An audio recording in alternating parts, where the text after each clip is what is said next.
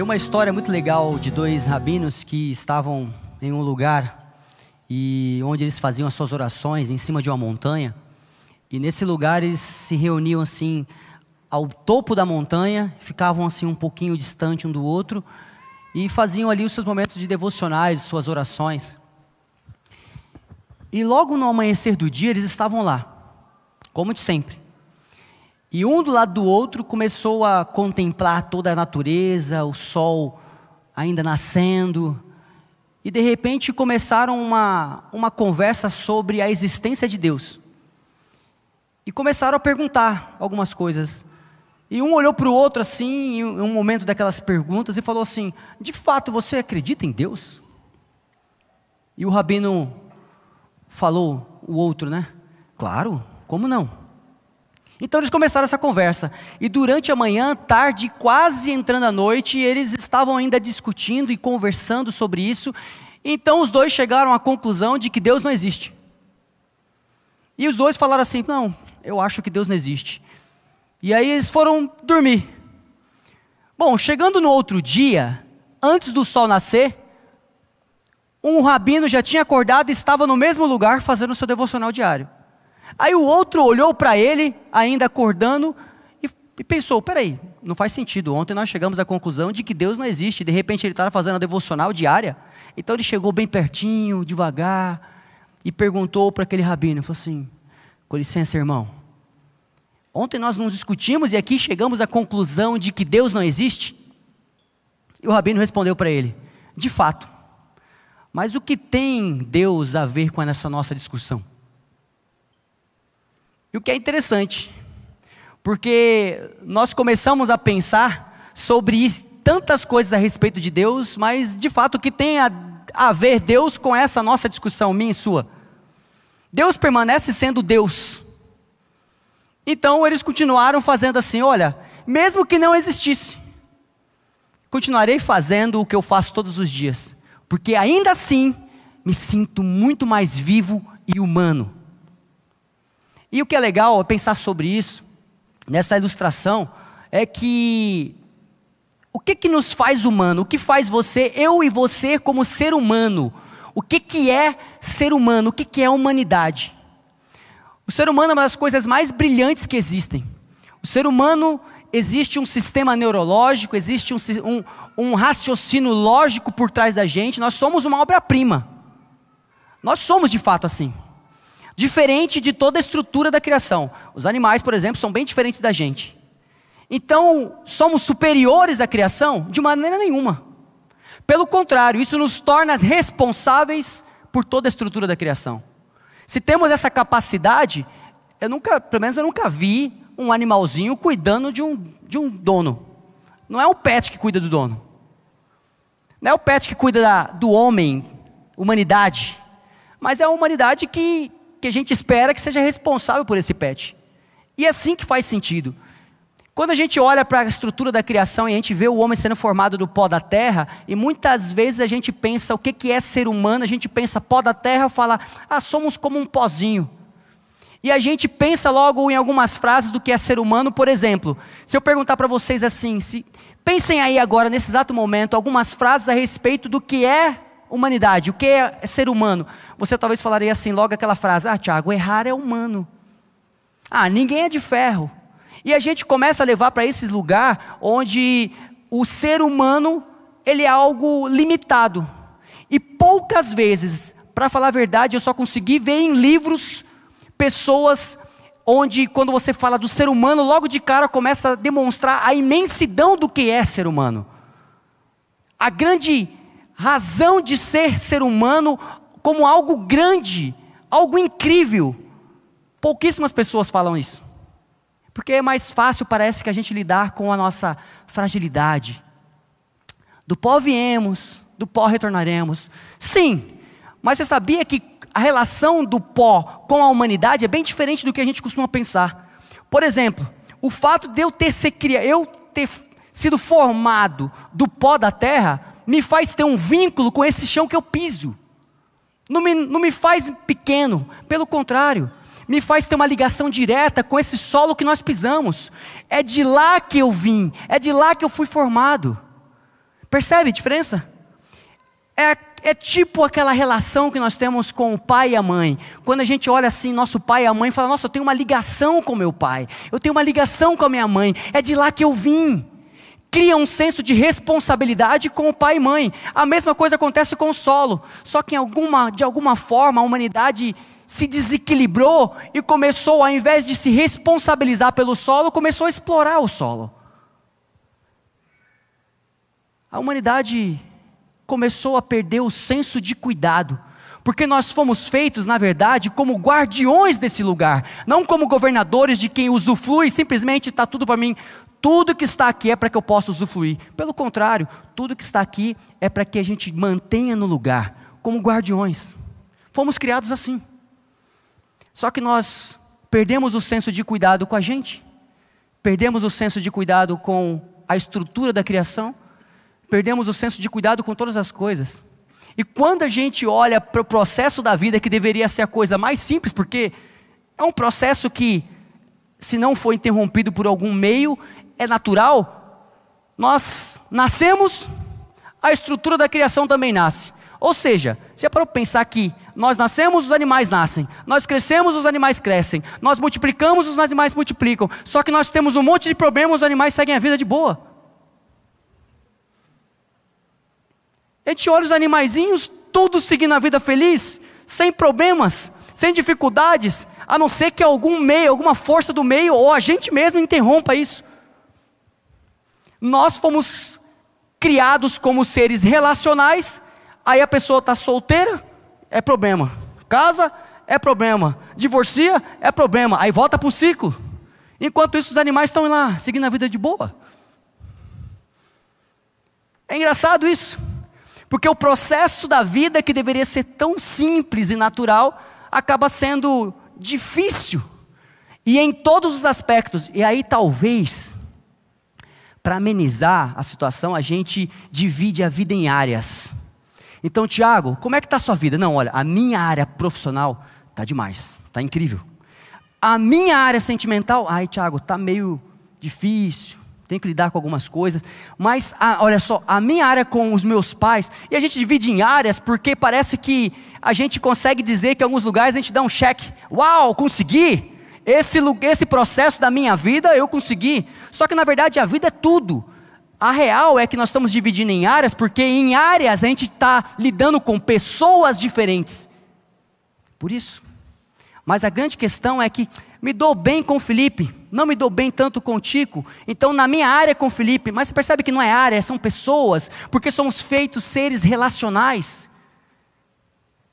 Ser humano com a capacidade que nós temos de raciocínio lógico, o sistema que nós temos neurológico, a maneira como fomos criados como guardiões e não estamos conseguindo lidar com o processo natural da vida, que é se relacionar. E o que é interessante é que quando a gente pensa isso, eu convido vocês a abrirem comigo em João capítulo 16, versículo 33. Fala assim: Estas coisas vos tenho dito, aqui são palavras de Jesus, para que tenhas paz, paz em mim, não no mundo. Porque no mundo passais por aflições, mas tem de bom ânimo, eu venci o mundo. E nesse versículo, na fala de Jesus, eu consigo pensar em duas palavras que saltam assim aos meus olhos. Primeiro, paz em quê? Em Jesus. Tenham paz em mim. Porque no mundo aí vocês estão tendo aflições. E depois ele fala assim: e tende também bom ânimo. E quando a gente vai para tradução dessas palavras, eu gosto disso. Uma das traduções da palavra paz é paz que está dentro da alma, ou seja, é a paz de alma, é a paz do ser, é a paz de quem você é, é essa paz. E quando fala de ânimo, ele está falando de ter coragem, mas ter coragem para quê? Para voltar e permanecer na paz. A grande realidade é que, Tiago, tá, eu estou começando a entender, mas tem tanta coisa acontecendo comigo. Olha só, Tiago, nesse mundo aí tereis aflições. E quantas aflições eu estou vivendo, Tiago? Você não sabe como é lidar com tal pessoa, como é que é trabalhar em tal lugar. E a gente começa a pensar nisso. E eu fiquei pensando sobre a experiência da vida. Como acontece então essa experiência de ser humano no mundo? Se nesse exato momento nós colocássemos nos telões algumas imagens de comidas aparecendo de tempo em tempo, ou algumas roupas, como propagandas de televisão, em alguns de nós geraria um desejo de comer, de comer a comida que está ali, o desejo de comprar a roupa que está ali. Mas o que é interessante é que, se de fato o mundo influenciasse o ser humano de maneira geral, a comida que aparecesse ali, todos nós teríamos o desejo de comê-la. A roupa que aparecesse ali, todos nós teríamos a vontade de querer comprar aquela roupa. Só que não é bem isso que acontece. Às vezes apareceu um tipo de comida ali que você não vai nem ligar. E o outro do seu lado fala: Nossa, está chegando a hora do almoço. Por que isso? Por causa que a experiência humana, ela não acontece fora, nos telões da vida, mas acontece dentro e de cada um de nós. Por isso que Jesus fala: tereis paz, porque a paz não vem do mundo, mas tenham paz em mim. A experiência humana ela é completamente interior. Acontece dentro de você. Tiago, o processo da vida, o que está acontecendo no mundo, está acontecendo no mundo, mas está acontecendo dentro de você. Sabe o que significa isso? Que a experiência humana é uma reação do que está acontecendo no mundo como você reage ao mundo, isso é a sua experiência humana. Por isso que é interior. Por isso que quando Jesus fala, ele fala de paz, não é igual que o mundo dá, mas é que eu dou a paz de alma, a paz de espírito, e tem de bom ânimo, estejam animados, percebendo quando vocês estão perdendo essa paz e retomem ela, porque acontece dentro de cada um de vocês, acontece dentro de cada um de nós. A realidade também é que se a gente parar para pensar a respeito dessa estrutura de vida, de como reagimos a essas coisas, a gente vai lembrar de Jesus, na verdade, do versículo que fala que nós somos tentados segundo o desejo do nosso coração. Ou seja, nessa tentação aí de, de escolher a comida que vai comer por conta do, das imagens nos telões, cada um seria tentado com o tipo de comida que gosta. Ou seja, está aí dentro. Não é, não funciona do mesmo jeito para todo mundo. E quando a gente entende isso, a mesma coisa da reação da vida é, é a gente pensar da seguinte forma: já parou para pensar quando uma pessoa te ofende? Se por acaso nesse exato momento eu olhasse para alguns de vocês e de forma rude eu insultasse vocês, falassem de palavras que ofendessem vocês. Essas palavras, elas não sairiam da minha boca agora como um, uma pedra que voaria até vocês, ou como uma bala, um projétil que dispara dos meus lábios e atinge você e bate no seu corpo e você fala: Nossa, doeu. Não. Ou insulto continuará e permanecerá nos meus lábios. Então por que, que você se ofendeu? Porque a experiência humana é interna. É que o insulto, na verdade, mexe com a gente. Toca naquilo que a gente sabe que é ou que a gente imagina que é. Enfim, a gente reage. A experiência humana é uma reação do que está acontecendo aos insultos da vida. Quer ver uma outra realidade? Se eu utilizasse do mesmo insulto, da mesma ofensa, em uma língua que você não conhece, e de repente eu, com um sorriso no rosto, olhasse para você em uma língua que você não conhece e te insultasse. Você provavelmente olharia para mim e devolveria um sorriso muito doce, porque não sabe o que eu estou falando. Ia pensar assim: nossa, ele deve estar tá falando uma coisa bonitinha. A experiência humana, ela é interna. A realidade é que todos nós, durante a vida, vamos nos enchendo de botões e de repente alguém encosta, a gente explode e fala que é o outro: olha o que você fez, olha o que está acontecendo comigo, porque no meu trabalho, porque aquela pessoa. E é muito mais fácil a gente afastar as pessoas do que a gente simplesmente lidar com os nossos botões. A experiência humana é interna. Lembra dos animais? Toda vez que vocês olharam os animaizinhos, fala assim: eita, tá seguindo a vida melhor do que eu, às vezes. Cresceu, multiplicou, está seguindo outra, está feliz, passarinho voa de estação em estação para todos os lugares, retorna de novo, os animais seguindo a vida e a gente tendo que lidar com nossos botões achando que é o outro. Porque é muito mais fácil a gente falar: muda você, muda você, você que precisa mudar. Eu nasci assim, cheio de botão. Não, você não nasceu cheio de botão. Você foi colocando botões durante a vida. Você foi internamente aceitando os insultos e falar: Isso me ofende, um botãozinho. Isso me ofende, outro botão. E quando de repente a gente vai lidar com isso e esbarra em um botão desse, a gente tende a achar que as pessoas precisam mudar. A experiência humana é interna, é a reação de como vivemos aos insultos ou às dificuldades da vida. E como eu disse, é um processo que deveria ser natural. Somos seres relacionais, fomos criados pelas relações. Relação nossa com o próximo, relação nossa com a estrutura da criação e até a nossa relação com Deus. Muitas vezes queremos pintar Deus de uma forma que nem Deus é, mas de acordo com os nossos botões, as nossas questões, e a gente acha que Deus é. Quero ler um outro versículo. Em Provérbios, que fala assim. Provérbios capítulo 16, versículo 32. Provérbios capítulo 16, versículo 32. Melhor é o, long, o long, longo ânimo, longânimo. Ou seja, lembra do tem de bom ânimo?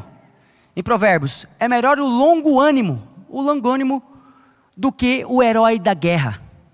E o que domina o seu espírito, do que o toma uma cidade.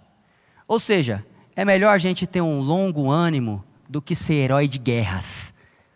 É melhor ter domínio do espírito do que aqueles que tomam as cidades e falam: olha o que eu conquistei tem conquistado tanta coisa fora, mas dentro não tem domínio nenhum.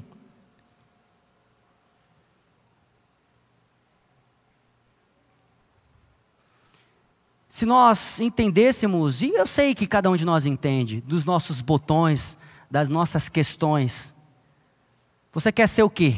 Herói de guerra? Ou simplesmente uma pessoa que a gente olha e fala, cara, é impressionante como você tem um longo ânimo. É impressionante como eu chego perto de você e encontro uma paz. A gente vai para um lugar e a gente às vezes prefere as guerras da vida. Nós somos responsáveis pelo que acontece aqui dentro. O que acontece no fora de mim, eu não tenho, eu não tenho como fazer. As coisas estão aí, a vida está acontecendo aí. Eu não tenho muito como reagir a essas questões da vida, mas agora o que está acontecendo aqui dentro, nesse exato momento, isso sim. Gente, fomos feitos seres incrivelmente formados e criados por Deus como guardiões da estrutura da criação e não estamos conseguindo lidar nem com o nosso processo da vida.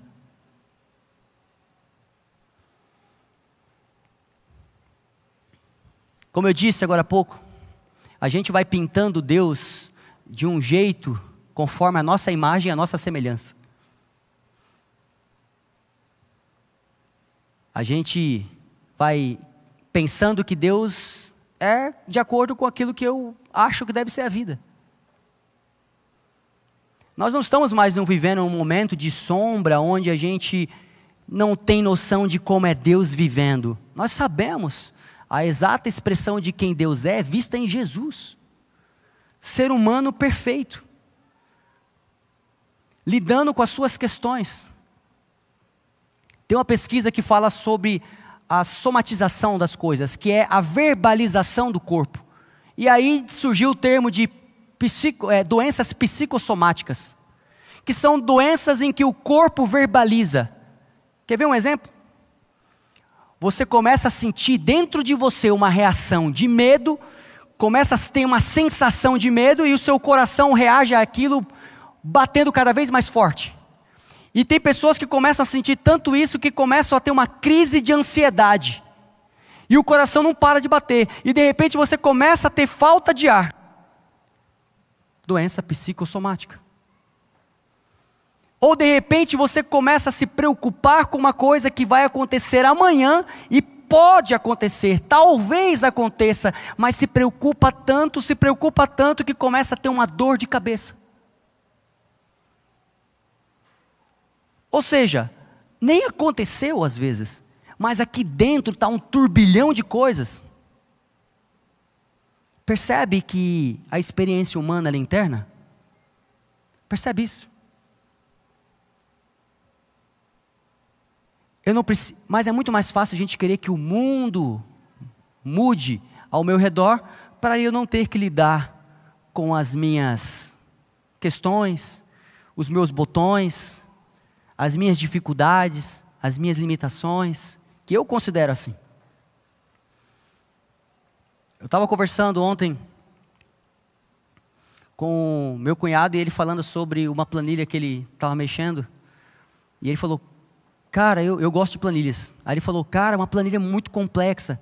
E eu não conseguia mexer em nada, de repente eu fui. Ele foi percebendo a superação dele em aprender aquela planilha. E depois eu fiquei pensando, cara, incrível mesmo. Incrível também a pessoa que criou a planilha. É tipo, imagina de repente o Tiago criando planilhas, porque eu já fui um tipo de pessoa assim, que eu gostava muito de planilhas. E eu criava planilhas incríveis. Agora imagine o Tiago, um sucesso nas planilhas e um desastre nas questões emocionais. Ou seja, me relacionando com a planilha, incrível. Me relacionando com pessoas, não consigo. Coisas naturais, que deveriam ser naturais. Quando a gente olha para isso, me lembra a história de eu e meus irmãos quando éramos pequenos e, mora, e estávamos morando com nossos pais, agora nós, nós já quase todos casamos, já não estamos mais com os pais, né? E quando a gente morava com eles, era bem pequenininho, eu lembro que comigo, eu tenho uma lembrança assim meia vaga, meu pai às vezes ou outra ia ir na sorveteria, porque eu amo sorvete. Aí meu pai ia para a sorveteria e, fala, e, falava assim, filho, vai lá pagar, e me dava o dinheiro. Ele sentava longe, assim, sabe, da, a gente sentava quase lá fora, perto assim, quase que na sombrinha ali fora, e o balcão ali que tinha que pagar era longe, eu pegava aquele dinheirinho, morrendo de vergonha, criança, e caminhando ali, sem graça, olhava para o pai, e ia pagar. E eu lembro que meu pai, quando depois que eu cresci, ele fez isso com meus irmãos mais novos. E eu fiquei pensando assim, nossa, meu pai está tá mandando só meus irmãos mais novos agora ir lá. E eu não entendia. Eu não entendia o que estava acontecendo ali. Porque para mim era estranho. Eu falava, nossa, eu, na minha cabeça naquela época, eu só fui entender, gente, quando eu vim embora para São Paulo. Voltei para São Paulo. E aí, adulto, entendi. Sabe o que meu pai fazia? Olha só. Quando meu pai falava assim, filho, vai lá pagar, eu ia pagar. E muitas vezes eu entregava o dinheiro, o rapaz conferia e falava, tá certo. E eu saía correndo para meu pai. Mas em algumas vezes, meu pai entregava o dinheiro assim, faltando. E aí, quando eu chegava lá, na minha experiência, eu só entrego e corro. Na hora que eu entregava, o cara conferia e falava: Ei, garoto. E aí eu tinha que lidar com o problema. Olhava para trás e ele falava: Tá faltando. Eu olhava para meu pai, desesperado. E eu vendo meus irmãos fazendo isso era pior, porque dava vontade de querer fazer alguma coisa, dava vontade de falar: Pai, você deu errado. E aí eu ficava assim, eu olhava para meu pai, meu pai fingia que não me via. E eu tive que lidar com, meu, com um problema que nem era meu, eu só fui pagar, gente. Depois de adulto eu entendi uma coisa. O que meu pai fazia ali era assim: Filho, vai lidar com um processo da vida que você vai aprender muito, que são as relações. Enquanto você estiver indo, você vai achar que vai dar tudo certo. Mas quando chegar lá, às vezes vai dar problema. E você vai ter que lidar com uma pessoa que você nunca viu, com situações que você não gostaria de lidar. Só que nunca se esqueça que eu estou com você, estarei te olhando e torcendo para que você consiga lidar com isso. E quando você lidar com isso, você vai perceber que eu nunca vou te abandonar, porque no momento em que você falar assim, olha, não tenho dinheiro para pagar, eu não tenho situações para pagar, eu vou levantar ali e falar, filho, vem cá, ó, pega o dinheiro e vai lá. E, eu, e, ele não pegava, pagava por mim. Ele me entregava o dinheiro e eu conseguiria lidar com aquela situação. Depois de um bom tempo fazendo esse processo da vida, que é simples e natural, de lidar com essas situações, eu percebi uma coisa. Quando eu vim para São Paulo, o meu pai estava internalizado dentro de mim.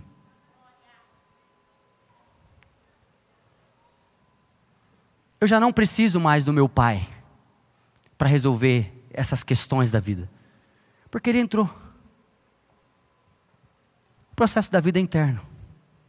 Agora, lembrando das coisas de que eu aprendi nesse processo, eu consigo lidar com isso.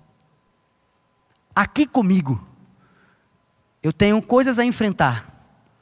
Está faltando.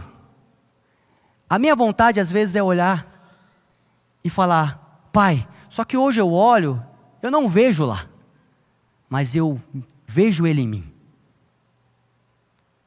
E quando eu faço isso, eu percebo que Ele está aqui. Eis que estarei convosco todos os dias, até a consumação dos séculos. Tenham paz em mim e de bom ânimo. Eu venci o mundo. Aí quando a gente olha assim, fala, Tiago, mas espera aí, ele falou que venceu o mundo. Olha aí, venceu o mundo. Então nós temos guerras a viver nesse mundo. Não, gente. Sabe o que é vencer o mundo? É passar pelo mundo sem se tornar o mundo.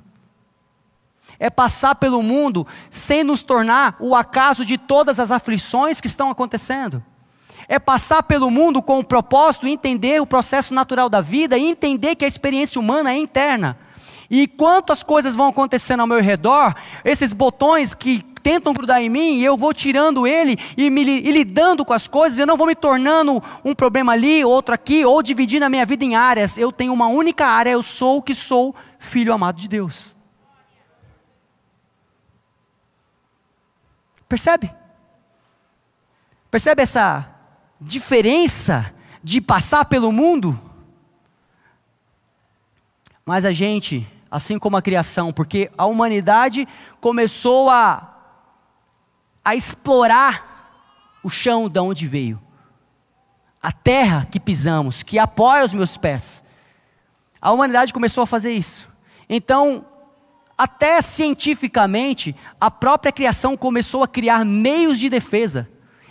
Flores começaram a criar espinhos para se defender. Animais começaram a criar presas e unhas para se defender. E nós também, do mesmo jeito.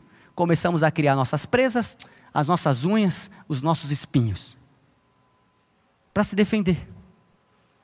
Só que, no momento em que eu me deparei com isso, lendo uma frase de José Tolentino, um padre, me chamou muita atenção. Em um dos livros que ele fala, o nome do livro, inclusive, é muito interessante: Pai nosso que estás na terra mexeu muito comigo. E eu comecei a perceber que nós precisamos sim, de fato, internalizar a Deus e perceber que nós somos feitos seres relacionais.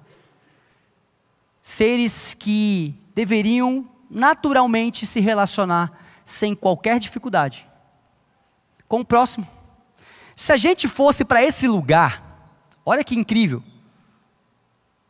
Obviamente, nós não estaríamos vivendo o que nós estamos vivendo hoje. Mas pensa comigo. Se nós fôssemos assim, qualquer relação na nossa vida, nós nunca teríamos desavença nenhuma.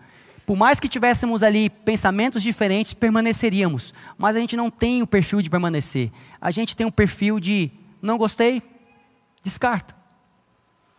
Nossas relações, em todos os sentidos, inclusive afetiva, seriam diferentes. Seriam muito diferentes. Não haveria insultos no mundo, porque todos saberiam lidar com as suas questões. Não haveriam problemas ou dificuldades que a gente não resolvesse em uma conversa, porque somos seres relacionais. Quando a gente pensa assim, sobre essa experiência que nós internalizamos a Deus e o próximo que está dentro de nós, porque afinal de contas, o que eu sou hoje também é resultado dos encontros que eu tive com cada um de vocês. Eu sou isso. É como aquela pergunta que fazem às vezes para a gente que gosta de ler bastante livro. A gente lê e as pessoas perguntam assim: qual foi o livro que você mais gostou? E obviamente algumas pessoas vão responder, ah, tal, tal, porque marca a gente. Mas eu, particularmente, gosto de responder assim: olha, seria injusto eu dizer um único livro, sendo que eu me tornei todos eles. Seria injusto eu dizer que eu sou uma. Eu mudei por, por encontro de uma única pessoa, sendo que eu estou mudando ao encontro de cada um de vocês. Porque eu fui feito assim para me relacionar. Quando eu olho uma pessoa na rua hoje, eu não, não olho e falo, é uma pessoa que eu não conheço e é indiferente. Pelo contrário, eu consigo olhar hoje e falar, é um ser humano. E eu tenho coisas a aprender com ele, com ela. Por mais que eu não tenha oportunidade de conversar com cada um de vocês, e a gente não tem às vezes essa, essa oportunidade, mas saber a história de vocês. O que vocês carregam. Tiago, mas você não conhece a minha vida, tenho tantas cicatrizes e tantas coisas dentro de mim. Sim, tem. Mas sabe quando um carro de repente está todo arranhado? E eu vi isso numa série. Não vou, dar, não vou falar qual série que é, porque no dia que você vê, você vai se identificar. Espero. Nós já falamos dessa série aqui. É a dica que eu dou. Porque se você chegar nesse lugar, você vai lembrar, aí você pode encarar isso como um spoiler. Mas é o seguinte, em uma família comprou um carro novo e de repente, quando eles, enquanto as crianças, os pais, a família toda estava usando o carro, o carro bateu, arranhou, derramou café no banco, enfim, fez um monte de coisa. Então tem manchas no banco, arranhões no carro, riscos no carro, amassado no carro. E quando eles foram vender o carro, o carro estava para o outro desvalorizado. Quando eles olharam para aquele carro e falaram assim: Olha, o carro vale tanto. Eles, não, não é possível. Por que, que vale tanto? Olha, porque está manchado o banco. Está arranhado ali, está arriscado aqui. Não, mas não pode desvalorizar isso. Não, é o valor de mercado. Então a pessoa olhou para aquele, o comprador do carro e falou assim: Olha, cada um desses arranhões, cada uma dessas manchas, desses amassados, fazem parte da minha história. Tem um valor que você não consegue pagar. Sabe os, as cicatrizes da minha vida? As cicatrizes que estão no meu corpo nesse exato momento? Os arranhões, os machucados, as manchas, fazem parte da minha história. Eu tive que lidar com alguns e chorei bastante. Mas hoje são cicatrizes e eu toco, não me dói mais. E eu venci o mundo. Estou vencendo o mundo. Hoje eu amanheci para vencer o mundo. Não querendo guerra com ninguém, mas encontrando a paz nele e tendo um bom ânimo. Até que um dia ele venha e eu me torne ainda mais plenamente parecido com ele. Quando eu vim embora para São Paulo, eu cheguei aqui já adulto, como eu disse para vocês. Um dia, com muita saudade dos meus pais, eu mandei uma mensagem para ele. Na época, que eu utilizava Facebook. Mandei uma mensagem, deixei um recado para ele lá, para minha mãe, para meu pai. E meu pai me respondeu embaixo assim: Filho, eu não sei onde vocês estão nesse momento. Ele mandou para a gente, então ele falou no plural: Filhos. Filhos, eu não sei onde vocês estão neste momento, mas eu sei onde vocês não estão. Filhos, eu não sei o que vocês estão fazendo nesse momento, mas eu sei o que vocês não estão fazendo. E naquele dia eu percebi que de fato, com essa resposta do meu pai, ele está aqui, internalizado em mim, ao ponto dele poder dizer isso. A experiência humana é totalmente interna. Não é o acaso da vida. Sabe aquela música, deixa a vida me levar? Aí você pode completar. Vida leva eu. Então, não é bem assim. Mas, tem gente que vive disso. A real é vida. Eu sei que vai ter dificuldades aí aparecendo, Mas aqui dentro, as coisas estão tudo no lugar. Olha só que coisa incrível. Jesus foi tentado no deserto e não caiu. Adão foi tentado no paraíso. Não é o lugar. Você pode estar nesse exato momento em um paraíso e transformá-lo num verdadeiro inferno. Você pode transformar o inferno existencial da sua vida nesse momento em um verdadeiro paraíso se internalizar as coisas e perceber a experiência humana acontece dentro. É como reagimos. Nada mais me insulta, porque as minhas questões aqui dentro estão sendo resolvidas. E para encerrar, eu quero ler a terceira carta de João, no capítulo 1, versículo 2, que diz assim: Amados, Acima de tudo, faço votos por sua prosperidade e saúde, assim como é próspera a sua alma.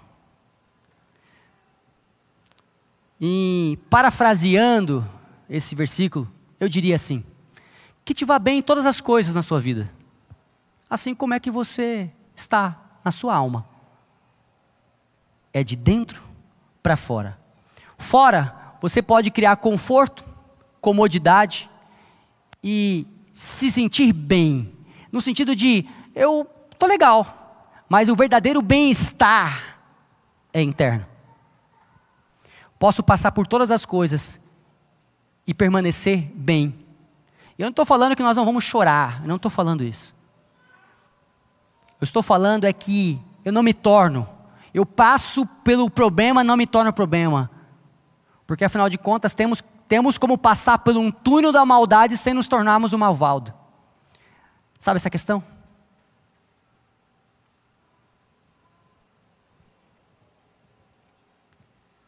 E eu queria dizer que se talvez hoje você tem pensado, Tiago, eu não sei como eu faço isso, é que talvez hoje você esteja com pensamentos muito antigos para o seu eu de hoje.